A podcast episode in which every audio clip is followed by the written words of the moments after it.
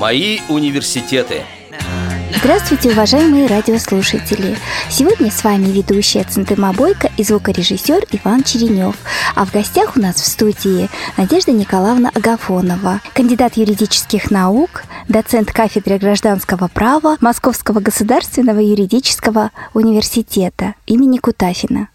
Здравствуйте, Надежда Николаевна. Здравствуйте. Надежда Николаевна, вы у нас уже на радио не первый раз, но в программе «Мои университеты» впервые. Поэтому, конечно, нам бы очень хотелось, чтобы вы рассказали о своих университетах. А мое дошкольное детство прошло в маленьком городе Канаш Чувашской республики. Не так много я, может быть, помню своего детства, но помню свои любимые игрушки, как трехколесный велосипед. То есть было у меня тогда а, световое ощущение, различала я цвета, силуэты. Лица я никогда не видела, но фигуры видела, поэтому я могла ехать на велосипеде, не наезжая на людей. И вот я помню из дошкольного детства мои путешествия небольшие вокруг дома на трехколесном велосипеде. А, очень э, я любила листать детские журналы.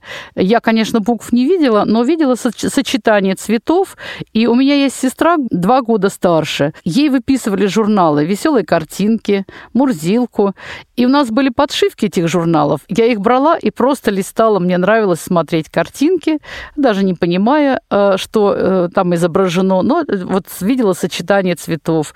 Э, Еще из детства мне помнится, что я знала наизусть ряд стихотворений, и мне очень нравилось взять книжку и делать вид, как будто я читаю. Например, «Мой Дадыр».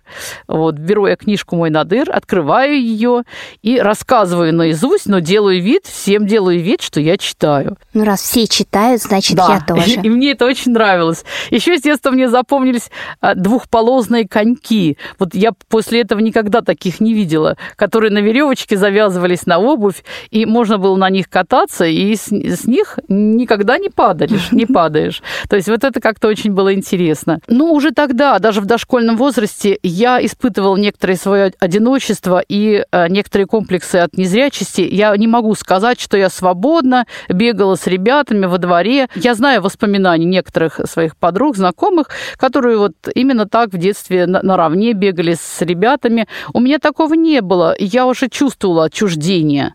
Иногда играла там в стеклышки, но все равно это были какие-то эпизодические игры. Была девочка, с которой я немножко общалась этажом выше, она жила. Но все равно это было тоже небольшое такое общение. То есть уже в дошкольном возрасте вот это э, давление незрячести, своей инвалидности я уже ощущала. И мои школьные годы с 1 по 9 класс прошли в Чебоксарской школе-интернате, специализированной. Я там проучилась 9 классов. Конечно, учителя наши очень старались преподать нам разные науки, но э, в этом интернате, что было не очень хорошо, э, то, что была там система гиперопеки, очень нас сильно опекали, мы не могли выходить за пределы школы, могли гулять только вокруг школы. Ну и в классе у нас были э, не очень, мне казалось, добрые отношения между детьми, какие-то противостояния между девочками и мальчиками. Вот это такое неприятное э, взаимоотношение с противоположным полом, оно как-то э, сказалось на будущем тоже не очень хорошо. Вот. А об учителях, конечно, самые хорошие воспоминания. Они пытались нас не только учить, но и водили гулять, что мне тогда не нравилось. Выводили нас, можно, можно сказать, даже э, селом, потому что по режиму так требовалось, ну, значит, вот все делали по режиму. По режиму нас водили в кинотеатр, тоже мне это не нравилось. Э, много таких действий, которые в школе были, э, мне кажется, их, их нужно подвергнуть изменению, что ли, как вот. Несколько надо учитывать все-таки интересы детей, а не только все по режиму. Но у нас вот было как-то так. И в девятом классе я решила перейти в другую школу. А, причина какая? А, просто мне захотелось перемен. А, немножечко я устала от, от однообразия, стало немножечко скучно. И э, тогда была очень модна переписка между детьми разных школ, разных городов. И даже и за границей мы переписывались. Но вот по России переписывались достаточно много. Очень радовались, когда приходили письма. И вот из таких писем я узнала о Верхней Башминской школе Свердловской Свердловской области, и поэтому я решила 10-11 класс закончить в этой школе. Написала туда письмо, получила оттуда вызов, и вот в 10 класс я уже поехала в Верхнюю Пушму. Там была совсем другая ситуация, там не было системы гиперопеки, и вот э, в этой школе я получила первый удар по своим комплексам. Я как-то стала учиться сама распоряжаться своим временем. Я стала учиться просить у людей помощь, если она требуется, куда-то пройти, что-то подсказать. Поэтому первый урок жизни, можно сказать, я получила в Верхней Пышме. Эти два года обучения были для меня очень важны. Были большими университетами, и там очень много а, со мной беседовала Тамара Алексеевна Бушланова. Много она беседовала о жизни, как-то пыталась подсказать, научить. И я очень тепло э, вспоминаю о тех э, о наших учителях из Верхней Пышмы, э, в частности, вот о Галине Ивановне Семеновой. Мне очень нравилась она. Вот и проучилась я там два года, 10-11 класс. Училась я в литературном классе. Много уже говорилось э, здесь в передачах о профильных классах. Вот я была в литературном классе. Да, еще в восьмом классе Чебоксарской школы я решила стать юристом. Как это произошло? А в Чебоксарской школе было такое мероприятие, когда к нам приходили представители разных профессий и рассказывали о них. И вот в очередной раз, когда я была в восьмом классе, собрали в библиотеке э, старшеклассников, и выступал перед нами адвокат Привалов. А, я, может быть, сейчас вот в точности не могу вспомнить все, о чем он говорил, но его выступление меня очень поразило. И я решила стать юристом. А, и когда э, выбирался профильный класс, то, конечно, я выбрала литературный класс для того, чтобы подготовиться к экзаменам по истории, литературе, подготовиться к сочинению. Вот эту цель я имела. А надо сказать, что когда я приехала в Верхнюю Пашминскую школу в 10 класс, и когда я увидела, как я не могу общаться, как я закомплексована, у меня на какой-то момент пропала эта мечта стать юристом. Я подумала, что я не смогу им быть, потому что юристу, как никому, нужно очень много общаться. А я видела, что я это делать не умею. И вот весь десятый класс я э, раздумывала, передумывала, э, стоит ли мне туда идти и как мне дальше быть. Но все-таки в одиннадцатом классе я решила попробовать поступить и стала активно готовиться. Я стала э, изучать историю, литературу и даже в ущерб другим другим предметам, а, например, по геометрии задачи. А, открывала я задачу, смотрела, что а вроде как она трудная. Я тут же ее закрывала, не пытаясь даже ее решить, потому что мне вот нужно было готовить историю. Ну и поэтому у меня вот в школьном аттестате была единственная четверка по геометрии, э, заслуженно совершенно, потому что я так мало внимания ей уделяла. А вот, особенно почему-то геометрия мне запомнилась, видимо, потому что четверка в аттестате, поэтому. Я не очень много участвовала в общественных мероприятиях в Верхнепашминской школе. Меня привлекали к вечерам, э, но, как правило, какие-то второстепенные были там роли. Э, вот в, массовых каких-то в массовых сценах я там участвовала. Вот примерно так это все происходило. Но главное вот была у меня подготовка э, к университету. Тогда было модно освобождение от экзаменов, поэтому меня тоже от экзамена освободили. Но я написала пробное сочинение, чтобы получить опыт. Ну и вот после сочинения я уже уехала домой готовиться непосредственно к поступлению в университет. Я поступила в Казанский государственный университет в 1900 1980 году я со своей сестрой ездила на экзамены, писала сочинения вместе со всеми по Брайлю, по роману «Поднятая целина», и потом после окончания сочинения я диктовала свое сочинение преподавателям, они его переписывали э, по слогам со всеми знаками препинания, ну и потом они уже оценивали. Поступила я благополучно в университет и э, пять лет проучилась в Казани, жила в студенческом общежитии. Можно сказать, что в студенческом общежитии я получила второй очень мощный удар по своим комплексам, поскольку вот там в комнате нас было пять человек, и приходилось ко многим вещам приспосабливаться. Э, когда я поступила в университет, я не ходила еще одна. Первые полгода меня водили, возили, можно сказать даже, потому что в Казани нужно было на трамвае ехать до университета. Мои одногруппники. Меня это э, утомляло, вот эта, вот эта зависимость. И весной на первом курсе я впервые пошла одна.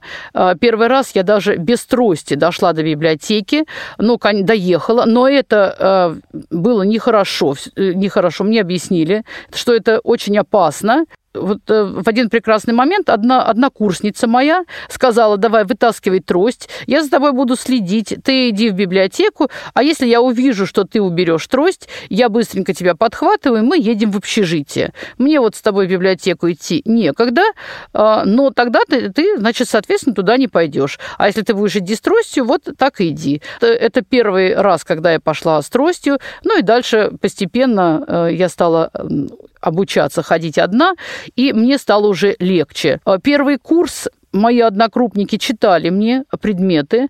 Это тоже было не очень хорошо, потому что тоже очень большая зависимость. А в дальнейшем моя система обучения несколько изменилась.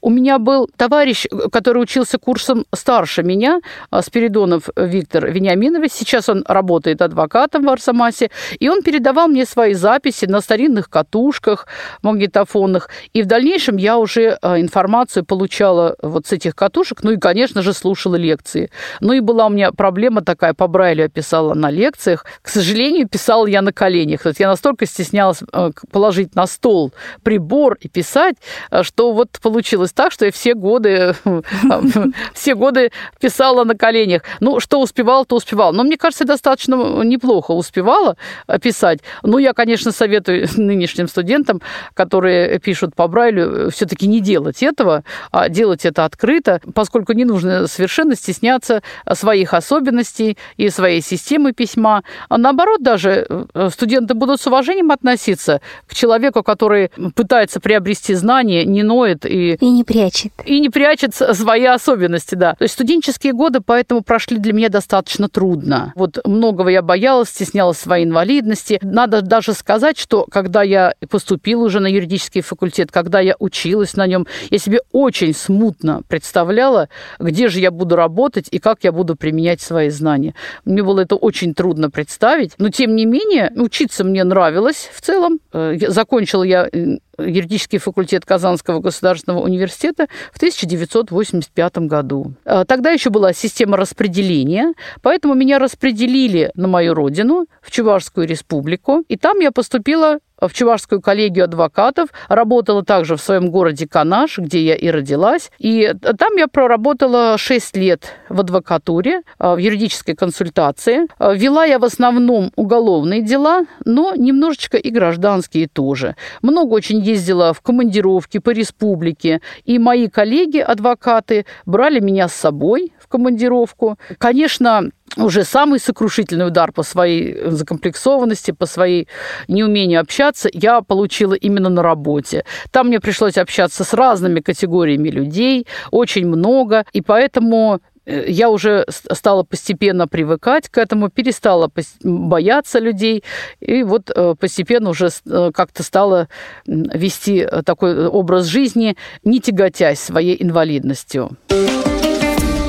Радио ВОЗ. Наш адрес в интернете www.radiovoz.ru Напоминаю, что сегодня у нас в студии Надежда Николаевна Гафонова, кандидат юридических наук, доцент кафедры гражданского права Московского государственного юридического университета имени Кутафина. Первые годы мне было очень интересно работать. Где-то вот на четвертом, на пятом году а, работы я поняла, что дела многие повторяются, меньше стало новых впечатлений, и мне опять захотелось чего-то нового. И я думала, как же э, открыть какую-то новую страничку в своей жизни, так скажем, поступить в новый университет. Вот. Я тогда выписывала очень много юридических журналов, э, мама мне их читала. И вот в одном из журналов мы обнаружили объявление о приглашении в аспирантуру. Это объявление было сделано теперь уже моим родным вузом. Тогда он назывался Московская государственная юридическая академия. Вот юридическая академия приглашала в аспирантуру. И я тоже тоже не совсем представляла, может быть, для чего мне эта аспирантура нужна, но мне хотелось вот чего-то нового. Всю жизнь э, у меня была какая-то вот тяга к новому, э, можно сказать, внутри некий моторчик, который э, постоянно толкал меня к новому. И вот таким образом я решила поступать в аспирантуру, поехала в Москву, жили мы там в гостинице с моим секретарем, поехала я с девочкой молодой секретарем, поступила я в аспирантуру сначала в заочную. И поскольку от моего Канаша до Москвы было 12 часов на поезде, а билеты тогда были достаточно дешевые, то я достаточно часто в пятницу вечером садилась на поезд, а в субботу утром я уже в Москве, я сдавала коллоквиумы, беседовала с преподавателем, посещала занятия какие-то, какие были в субботу, и вечером в субботу уезжала обратно. Вот таким образом я обучалась достаточно много. Научный руководитель мой очень удивлялся такой моей системе обучения. Я поняла, что Э, мне для того, чтобы написать кандидатскую диссертацию, нужно как-то быть ближе и к научному руководителю, и к, к источникам информации. И я решила немножко пожить в Москве для того, чтобы быстрее написать кандидатскую диссертацию. И э, случилось так, что э, в сентябре 91 года в Риакомпе открывали курсы для незрячих, курсы программистов, отбирали там у участников этой, этой программы отбирали по конкурсу. И вот я прошла по конкурсу на эти курсы программистов. Тогда вот только-только начинали обучать компьютерам. И э, утром я занималась на курсах программистов, а вечером я э, старалась писать свою диссертацию, ездила в университет, э, посещала там занятия, которые нужно было. Вот э, таким образом я проучилась 9 месяцев. Эти курсы программистов для меня сыграли очень большую роль. Я получила первый навык навык работы с компьютером. И это мне сильно очень помогло в дальнейшем. Я уже диссертацию писала на компьютере. Правда, сначала в редакции лексикон. Вот. И у нас были какие-то сначала старые очень приборы. Диссертацию писать я начинала на Версабрайле. Сейчас молодые даже не представляют себе, что это за прибор такой. Клавиатура там, как на брайлевской печатной машинке, и текст выходил на маленькой строчке э, в несколько клеточек. Вот. Но потом э, я перевела свою свою информацию на обычный компьютер. Мне помогал Юрий Иванович Котов переводить эту информацию. И затем я уже приходила в компьютерный класс, и в редакторе «Лексикон» далее уже я набирала свою диссертацию. После окончания курсов программистов я добилась того, чтобы мне предоставили место в общежитии э, тогда наш, нашей академии. И это общежитие было тогда на Садово-Кудринской, там, где сейчас основное наше учебное здание. И некоторое время такое было, что я училась в аспирантуре, жила жила в том же самом здании, э, были такие идеальные, можно сказать, условия. И защитила я диссертацию 17 марта 1994 года. Тема моей диссертации была «Право частной собственности на квартиру». Ну вот это был, э, так скажем, очередной этап. Но во время обучения в аспирантуре, поскольку аспирантура у меня была заочная, я уже поступила на работу в Московскую областную коллегию адвокатов. Это был октябрь 93 года. Как раз вот только я поступила в адвокатуру 1 октября, а 2 октября уже случился путь.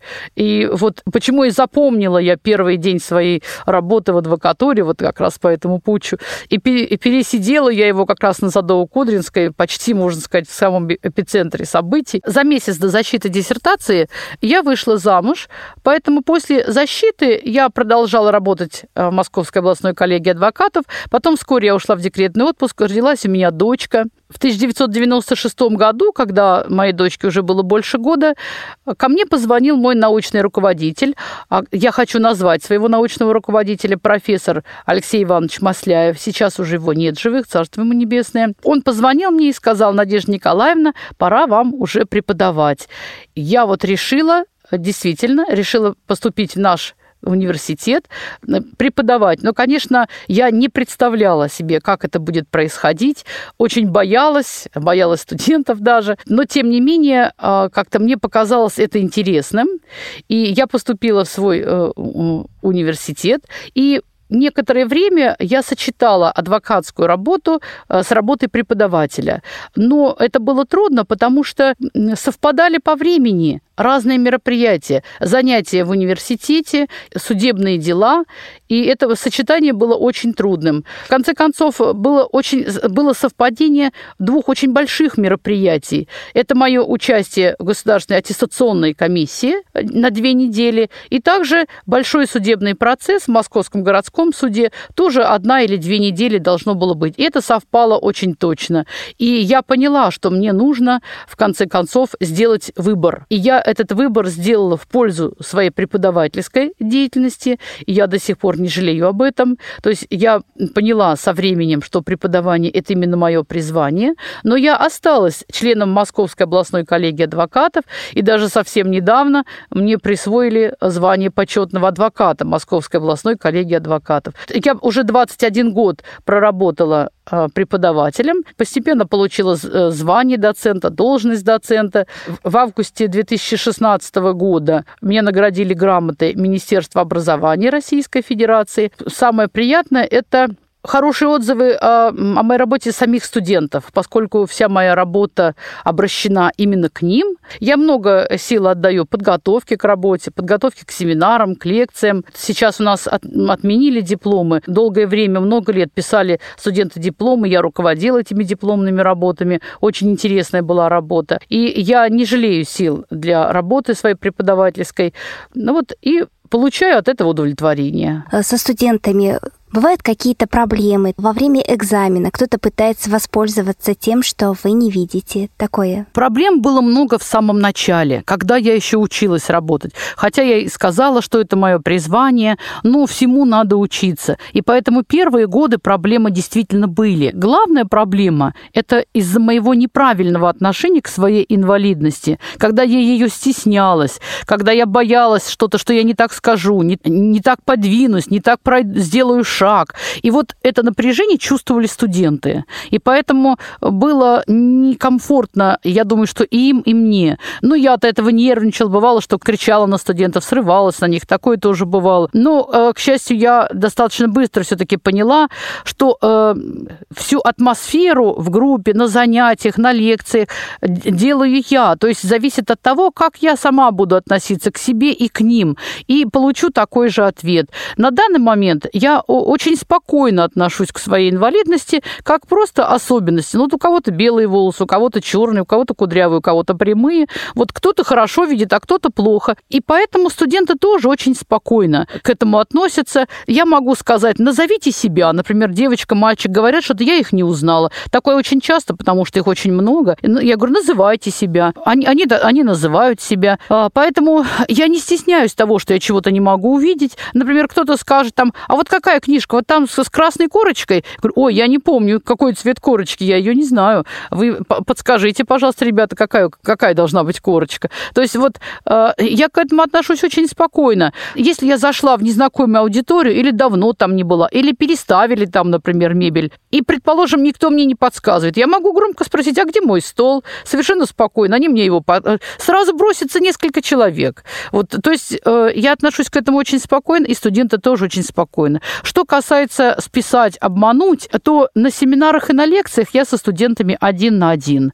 И там какие-то отдельные факты могут быть, когда а, студенты помогают друг другу, могут дать свой конспект. Это такой вариант не исключается, но я задаю достаточно много дополнительных вопросов, я беседую со студентами, и э, если на первом, на втором занятии я могу еще не понять знания того или другого студента, то к концу семестра мира. Я, как правило, достаточно четко представляю знания каждого, и, э, в общем, никакой вот большой опасности в том, что они друг другу помогают, нет, потому что э, мои вопросы помогают мне понять знания каждого. И в целом, я хочу сказать, те оценки, которые я ставлю на экзамене, как мне говорят потом студенты, и соответствуют их знаниям или соответствует тем оценкам, которые они получают на других предметах. То есть вот какой-то вот дисгармонии такой нет. А что касается зачета и экзамена, то там, я считаю, должен быть повышенный контроль. И там присутствует у меня а, секретарь, зрячий человек. Она следит за обстановкой, следит за тем, чтобы не было лишних предметов на парте. Я всегда говорю, два листочка и ручка. Все сумки у нас на задней парте, а, все телефоны у нас спрятаны, а, никто ничем не пользуется находится, и моя секретарь, насколько может, за этим следит. И бывают случаи, когда она выявляет несоответствие, нарушение дисциплины, и я на это реагирую по-разному. Я не помню случаев, вот когда я выгоняла с экзамена, снижаю оценки как-то. Бывает, что ставлю не зачеты, бывает, ставлю неудовлетворительные оценки, такое тоже бывает. Конечно, я знаю, что моя секретарь не может все заметить, поэтому я не, не отношусь к этому с фанатизмом. Но если даже кто-то исписал, а я не заметила, разве это нет у зрячих преподавателей? Сколько угодно. Поэтому я не считаю, что это особая какая-то большая проблема. В меру сил своих я осуществляю контроль, ну, а, а все остальное уже э, как, как, как сложится. А секретарь ваш, он входит в штат э, университета нет, или нет. вы лично? Это мой личный секретарь, я сама ее приглашаю, сама я ей плачу. А, у меня не было ни разу секретаря, который оплачивала университет. Я однажды писала заявление ректору по этому поводу. Я получила отказ, но как-то так сложилось, что я не стала добиваться, потому что Секретаря я приглашаю не очень часто, а вот именно когда нужно заполнять ведомости, зачетки, а, когда нужно особо проконтролировать. Вот сейчас ведь семестры делятся на модули. Угу. В конце модуля я всегда устраиваю контрольную работу, причем письменную. Я не очень люблю тесты. Тесты можно написать, даже почти ничего не зная. Угу. Можно наугад натыкать что-нибудь. Я поэтому устраиваю контрольную работу, где э, в ответе на вопрос студенты сами формулируют мысль. И вот на этой контрольной тоже присутствует секретарь. Она тоже очень внимательно следит, что, чтобы они не списывали, чтобы никто не использовал телефоны. А потом мы с ней проверяем контрольные. Я ставлю баллы, мы э, делаем работу работу над ошибками. Вот это тоже э, элемент контроля, и там тоже мой секретарь присутствует. А на семинарах у нас более свободная обстановка, дискуссии, обсуждения, решение задач. Я хочу сказать, что чем спокойнее я сама, тем э, меньше или даже полностью отсутствуют проблемы с дисциплиной студентов. Почти нет. Ну, конечно, они молодые, им полтора часа сидеть трудно, они начинают между собой разговаривать. Я пресекать стараюсь эти разговоры. Но это повседневная работа, повседневная. Да, это самое обычное любого преподавателя. Да, да, да. Каких-то больших проблем вот сейчас нет. Это только, эти проблемы были только в первые годы работы. Но, к счастью, они исчезли, и я думаю, что моим студентам сейчас очень неплохо живется, и мне с ними тоже хорошо. Как по по-вашему, вот вы уже на протяжении многих лет наблюдаете студентов, меняются они?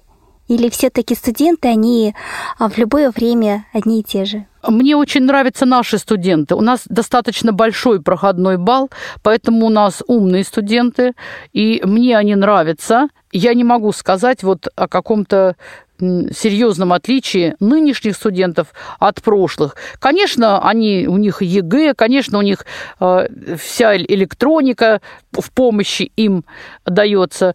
Этим, может быть, и отличается. Конечно, надо сказать, что э, научно-технический прогресс, он ведь имеет две стороны медали. С одной стороны, он облегчает нашу жизнь, а с другой стороны, он ведь и ухудшает наши способности. Если мы много работаем с компьютером, соответственно, слабеет память, слабеет внимание. И вот это вот немножко есть. Я э, в своем обучении применяю метод такой понимание плюс запоминание. Я студентам сама провозглашаю этот свой метод. И что это означает? Понимание сути вопроса прежде всего, но понятие нужно заучить хотя бы близко к тексту. Не обязательно слово в слово, но близко к тексту. Почему? Потому что когда студенты сами начинают давать понятие, они его дают ошибочно. Они не учитывают много важных моментов моментов. Я им говорю, ведь что прежде чем дать понятие, над этим работали много умов, много профессоров, имеющих большой опыт. А вы только учитесь, как вы можете дать понятие. Естественно, что оно у вас будет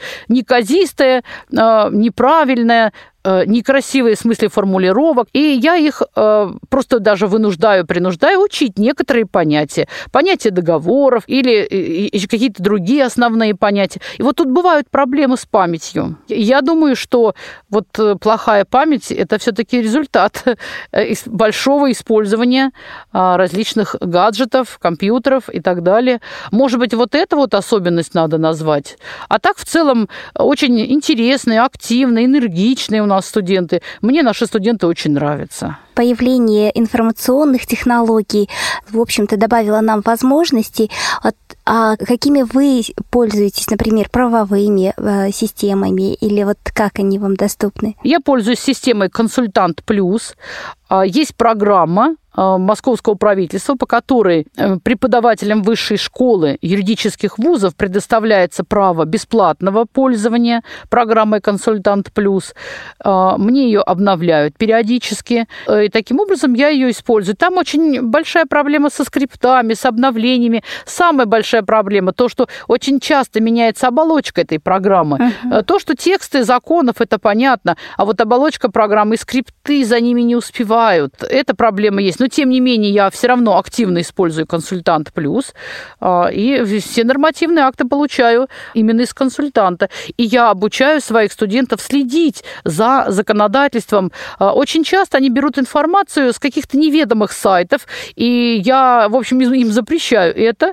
Вы из интернета, безусловно, берете информацию, но должен быть солидный учебник какой-то, должен быть известен автор статьи, потому что очень много в интернете устаревшей информации, и студенты должны отличать ее, от, э, они должны следить за действующим законодательством. Даже вот учебники многие э, отстают. Издательства иногда что делают? Перепечатывают просто учебники прошлых лет, никак не следя за тем, что информация изменилась. А студенты-то читают, для них это авторитет, учебник. Я говорю, всегда, когда вы видите какую-то норму закона, вы ее должны обязательно проверить, а действует ли она в той или редакции, в которой она дается в учебнике, или, может быть, она изменилась. Я всегда э, очень активно побуждаю студентов следить за законодательством, потому что, говорю, ваша ошибка э, во время учебы – это не страшная ошибка, а вот э, на работе ошибка, она будет уже страшнее. Вы можете проиграть дело, вы можете не оказать той помощи клиенту, которую вы должны оказать, э, или сами какой-то создать неправильный законопроект.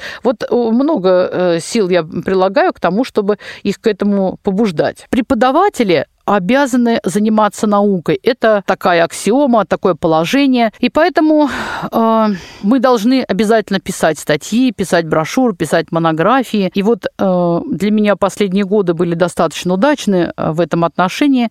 Я написала книжку «Все о правах потребителей». Она вышла в издательстве «Проспект». А еще я участвовала в нашем общем сборнике. А, это три преподавателя с нашей кафедры. Вот мы написали комментарий к закону о защите прав потребителей. Он вышел в 2017 году, тоже в издательстве «Проспект». И вот это я считаю большой моей удачей. То есть вот кроме, кроме преподавательской работы мы должны заниматься научной работой. Это ну, обязательная, обязательная составляющая преподавательской работы.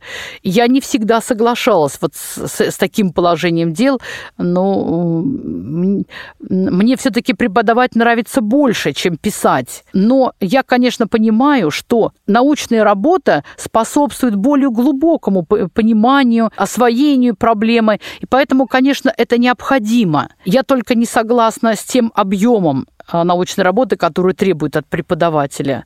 Мне казалось, э, не должно этого быть так много. Ну вот это составляет некоторую трудность моей работы. Нужна и научная, и методическая работа. И бывает иногда, кажется, вот к занятиям-то некогда готовиться.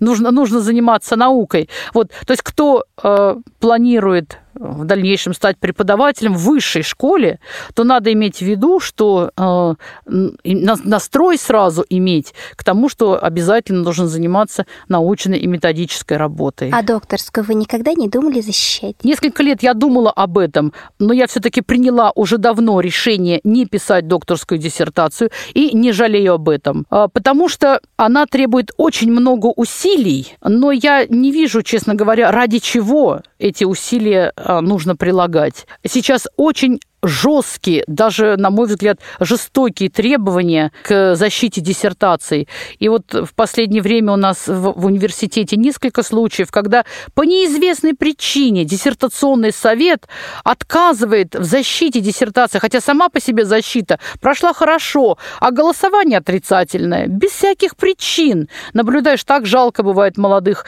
э, девушек, юношей, которые много трудились. То есть э, требования и коллег-преподавателей, и требования ВАКа очень жестокие. Поэтому я, я считаю, что мне совершенно достаточно вот степени кандидата. Нет никакого у меня намерения защищать докторскую диссертацию. Я думаю, что докторскую диссертацию должны писать те, которые очень э, расположены заниматься наукой. Это серьезная научная деятельность, и поэтому э, всякая профанация там недопустима. Лучше уж быть кандидатом, среднестатистическим доцентом, чем писать плохую докторскую диссертацию или потом мучиться с ее защитой. У нас немало случаев, когда люди защищают диссертацию, потом вскоре умирают от того, что очень напряжение большое, напряжение сил. Поэтому вот я э, давно уже отказалась от этой идеи и не буду ее делать в дальнейшем. Работа адвоката какие особенности незрячего специалиста вот в этой работе? Ну, в работе адвоката вот нужно иметь, э, кроме особенности именно незрячего специалиста, нужно иметь черты характера еще и обычные просто. Вот я, например, заметила в себе некоторого рода обвинительный уклон, а его в адвокате не должно быть. Я очень много анализировала, почему а вот адвокатская работа для меня была не очень комфортна. Я испытывала тогда какие-то трудности, неудобства. И я теперь поняла, что да, вот у меня есть в душе некоторый обвинительный уклон. Мне очень трудно, то есть надо стремиться оправдать, а я наоборот. Если бы я видела, я думаю, что я стала бы работать судьей. Мне больше вот близко, вот судейская работа, а, чем адвокатская. Адвокатская работа, она не должна быть объективной. Она должна быть субъективной в интересах своего клиента. Uh-huh. А это значит, что мы не всегда предоставляем суду истинную информацию. Мы выбираем информацию выгодную для тех, кого мы защищаем или кого мы представляем, и утаиваем ту информацию, которая, не, которая против них. Я бы сказала, необъективную. Он выдает необъективную. Он э, скажем, вот, э, если простите за это слово, выпячивает угу. информацию выгодную для ага, своего ага. клиента и утаивает информацию, которая против него, в те факты, которые против клиента. Но мне вот не очень э, нравилось э, такой подход, вот это, не, это необходимый подход, необходимый. И поэтому, если э, человек хочет работать адвокатом, прежде всего он должен как-то себя вот протестировать на это. Может ли он, хочет ли он, желает ли он вот именно так работать с клиентами полностью в защиту его интересов. Вот когда к нам обращаются клиенты, к адвокату, вот я чувствую, скажем, что мне позиция его не близка. Но если я согласилась представлять его интересы, а кто-то же должен представлять его интересы. У нас все имеют право на защиту. Это право, обычное право гражданина, конституционное право на защиту. Поэтому каждый имеет его. И вот если я беру дело, а, скажем, с позиции клиента я не очень согласна, то мне морально тяжеловато бывает это. Поэтому вот э, человек, желающий работать адвокатом, он должен себя проверить на это чувство, как он может. Затем в работе адвоката очень важны качества, которые никак не связаны с инвалидностью. Уверенность в себе должна быть. Нет, ну, уверенность в себе, она может быть, конечно, притушена инвалидностью. Да, человек становится неуверенным. У меня вот была в, в начале э, очень заниженная самооценка. Это очень мешает работе. То есть человек должен быть уверенным. И эта инвалидность не должна ему мешать. Почему он должен быть уверенным? Он ведь защищает своего клиента, он представляет информацию судье. А судья у нас э, суд у нас а, строится на, на принципе состязательности. И поэтому, если я представляю информацию уверенно, убедительно, значит, я убеждаю в этом судье, и я могу ожидать положительного для своего клиента решения. Это очень важно. А, потом очень важно, конечно, гибкость ума, очень возможность быстро ориентироваться в ситуации, потому что в суде много неожиданных ситуаций возникает, и приходится очень быстро в этом ориентироваться. Конечно, нужна хорошая память. Многое нужно помнить. Несмотря на наши компьютеры, безусловно, в перерыве можно, от, можно включить компьютер, можно включить телефон, можно многое посмотреть, но приходится иногда реагировать очень быстро. И поэтому здесь память хорошая, она очень помогает. Это очень полезное подспорье. Поэтому работа работать юристом и, в частности, адвокатом очень сложно. Спасибо вам большое, Надежда Николаевна, за участие в нашей программе. Очень интересная беседа, очень интересный опыт э, вашей и учебы, и работы. А в заключение, я думаю, вы что-то можете сказать нашим, а, в основном нашу программу слушают те, кто хочет поступать, эм, кто думает, куда поступать, вот ваши пожелания. Я думаю, что учиться в высшей школе получать высшее образование нужно обязательно, у кого к этому есть хотя бы малейшая возможность. Для тех, кто хочет проверить себя, может ли он быть в будущем преподавателем, хочет ли он быть, а нужно понять, хочет ли этот человек делиться с другими знаниями, каждый год или через год говорить об одном и том же. Но я хочу сказать, что группы все разные, если даже темы у нас звучат одинаково, обсуждение этих тем происходит совершенно по-разному. И это не скучно совершенно. И еще, безусловно, нужно любить тех, с кем работаете. Если, например, а, есть мысль такая преподавать в высшей школе, значит, надо любить студентов. А, если, скажем, какая-то другая профессия, но тоже с людьми, то без любви к людям, с кем вы работаете, настоящей профессии не обучиться и квалификации тоже не добиться. Конечно, встречаются случаи, случаи, когда, а, получив образование, не все работают по специальности. Но, во-первых, сами вот эти 4 года, 5 лет обучения, они очень полезны для человека. Человек очень много приобретает, а потом жизнь длинная, но если сразу не удается устроиться по специальности, это может произойти через несколько лет. Потом работа может быть не совсем по специальности, но если человек имеет высшее образование, у него совсем уже даже другое отношение а, к людям, к явлениям жизни. Он совсем по-другому по-другому как-то воспринимает. Поэтому, если есть желание, если есть малейшая возможность, надо обязательно получать образование. А как выбрать его, конечно, трудно. Вот куда именно идти, да? Нужно для начала выбрать хотя бы то, а, что, что интересно. Мне вот студенты часто спрашивают, а какой, на какую тему мне курсовую работу писать или дипломную работу? Я им говорю, прежде всего руководствуйтесь своим интересом. И поэтому вот кому интересна музыка, кому интересна история, я бы не знаю, может быть, не будет очень высоко цениться мой совет, но я бы советовала даже не очень смотреть на будущую коммерческую выгоду от э, профессии. Ну, например, как можно сказать, вот я буду историком, а где я устроюсь? Я думаю, что прежде всего надо смотреть на свой интерес, на свою любовь к чему-то, чем хочется заниматься. А дальше ведь очень невозможно же предсказать, как сложится жизнь. А может получится, что вы устроитесь именно историком, и совсем не обязательно в школе школе, не обязательно в ВУЗе. Это может быть музей, это может быть какой-то научно-исследовательский центр.